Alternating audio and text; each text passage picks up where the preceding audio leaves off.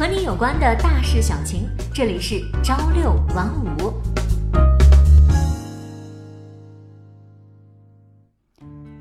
朋友你好，欢迎收听今天的朝六晚五。今天是三月十九号，农历二月十三。让我们来关注一下今天的大事小情。日前，中共中央宣传部、中华全国总工会印发通知，开展最美职工学习宣传活动。通知指出，开展最美职工学习宣传活动是培育和弘扬社会主义核心价值观的重要抓手，是做好职工思想政治工作的实际举措。各地要充分认清活动的重要意义，切实加强组织领导，精心筹划部署，严密组织实施，积极稳妥做好各项工作，确保活动有力、有序、有效推进。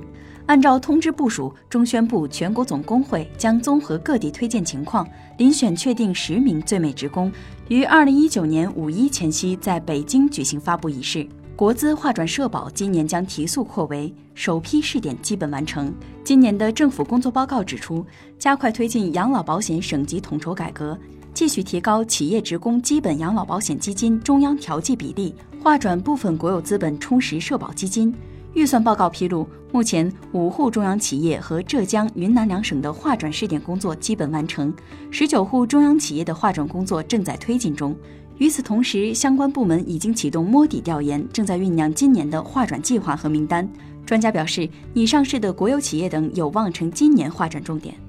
下面来关注教育领域的消息：江苏兴化多次发现问题奶流入校园，谁来监管？刚开学不久。三十岁的周磊像往常一样打开孩子书包检查作业，发现里面未开封的学生奶品牌为惠良 Lacto 的全脂调制乳已过期。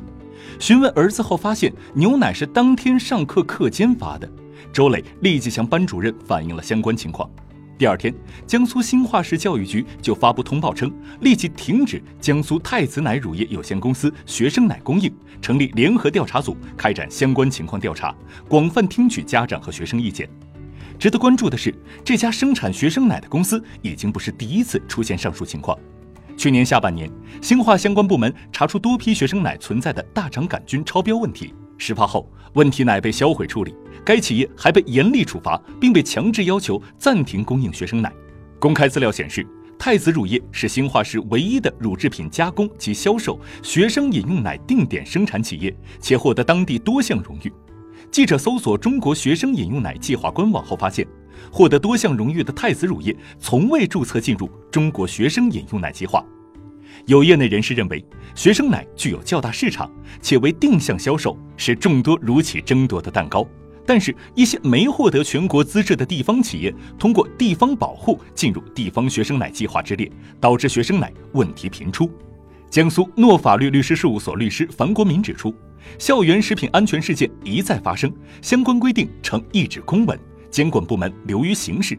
当务之急是严肃调查追责。让责任方依法受到最严肃的问责和最严厉的处罚，同时要加强第三方监管。对于学生奶，要建立跟踪监管制度；对于违规企业严惩严罚；对于优秀企业给予奖励。下面再来关注经济领域的消息：大盘股搭台，小盘股唱戏。今天的沪指和创业板指走势有所不同，沪指以防御为主，高开后逐波回落。而创业板指数上午开始发力，有一波冲高，可以说股市的格局又回到以大盘股为主的沪指搭台，以小盘股为主的创业板唱戏这样的传统格局。前期上涨的一些绩优蓝筹股，如白酒、家电等，调整的幅度并不大。一般只要大盘股保持住稳定，股市这个台子就会搭得稳。祭祀用品、生活易耗品、票券等物品禁用人民币图样。昨日，央行下发关于人民币图样使用管理办法修订稿公开征求意见的通知，人民币钱包、人民币小广告等生活中随意使用人民币图样的行为将得到更严格的规范。祭祀用品、生活易耗品、票券等物品上都不能再使用人民币图样。一百三十八万，北京一个天价停车位等于三线城市两套房。一百三十八万。这是北京某小区一个停车位日前在网上拍出的成交价格，网友纷纷表示，以为是北京一套一百三十八万的房子，结果只是个停车位，打扰了，告辞。一百三十八万，在我们这里可以买两套房了。不过，尽管一百三十八万元的价格创下了这一片区停车位成交价新纪录，但附近居民对此并不感到意外。记者实地探访时，有附近居民表示：“这里是高端小区，一平米十二万，复式结构，二百八十四平米起步，一百万的停车位不是事儿。”小区业主林先生表示：“毕竟停车位的数量是有限的，卖到一百三十八万也是正常的，将来可能还要涨呢。”停车位为何会涨价呢？供给不足、土地成本上升是重要原因。按照住建部二零一五年印发的《城市停车设施规划导则》规定的配建标准，北京理想的停车位数量应在六百二十万到七百四十万个之间，但事实上停车位数量远远达不到。另外，在停车位比车辆少的卖方市场下，开发商掌握了定价主动权，也是造成停车位价格持续走高的原因之一。停车位有时成为了地产开发商任性涨价和捆绑销售的工具。涨价背后的停车难该咋破呢？关键在于提高停车位使用率。在中国财政科学研究院应用经济学博士后彭和林看来。国内绝大多数停车场依然采用传统刷卡取票的出入口控制方式，对 ETC 视频识别等智能技术应用不足，从而直接降低了停车位利用率。通过价格等手段来控制需求和增加供给，固然是破解停车难的方法之一，关键还是在于提高停车场的智慧化程度，提高停车位利用率。您买房买停车位了吗？是否遇到过停车难？对停车位定价问题又怎么看呢？再来关注健康领域的消息，每天看电视超过三个半小时或致记忆力下降。看电视太多，老人的记忆力会不会加速衰减？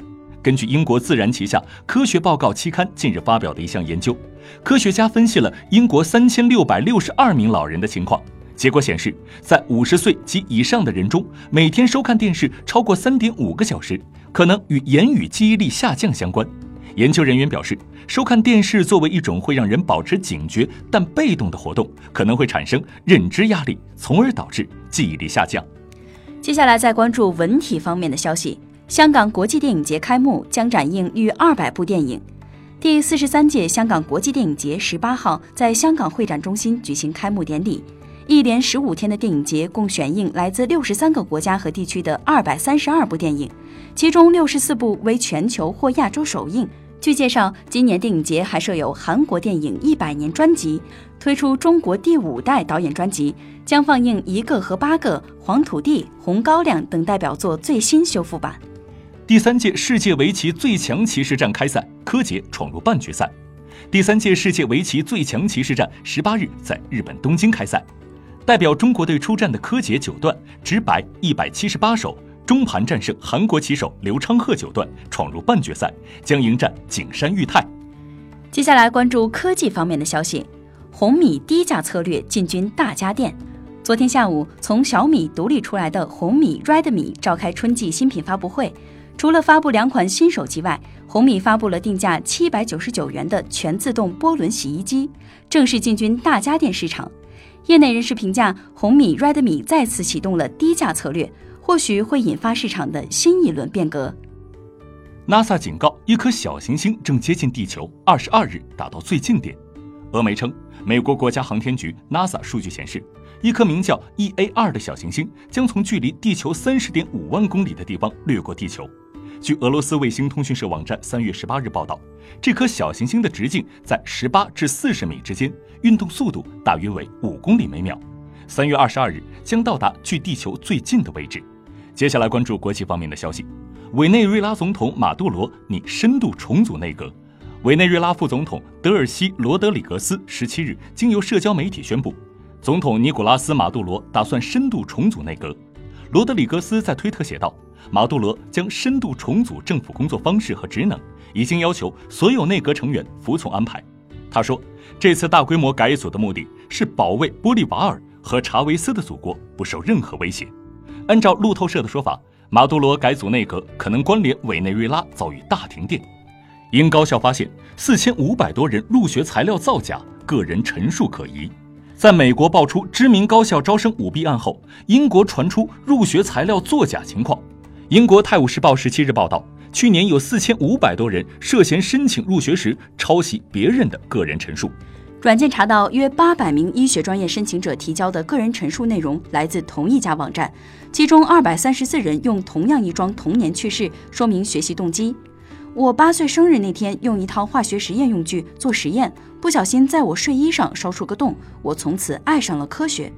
另外一段遭滥用的话是，和我一百岁的爷爷住在一起，让我认识到人体的脆弱性。高等院校招生委员会负责人克莱尔马钱特说：“我们的建议明确，那就是不要打算购买或者抄袭一份个人陈述。如果它被发现与别人的雷同或者看上去不真实，会影响你申请成功的机会。”好了，这就是今天节目的全部内容。我是肖文，我们下期再见。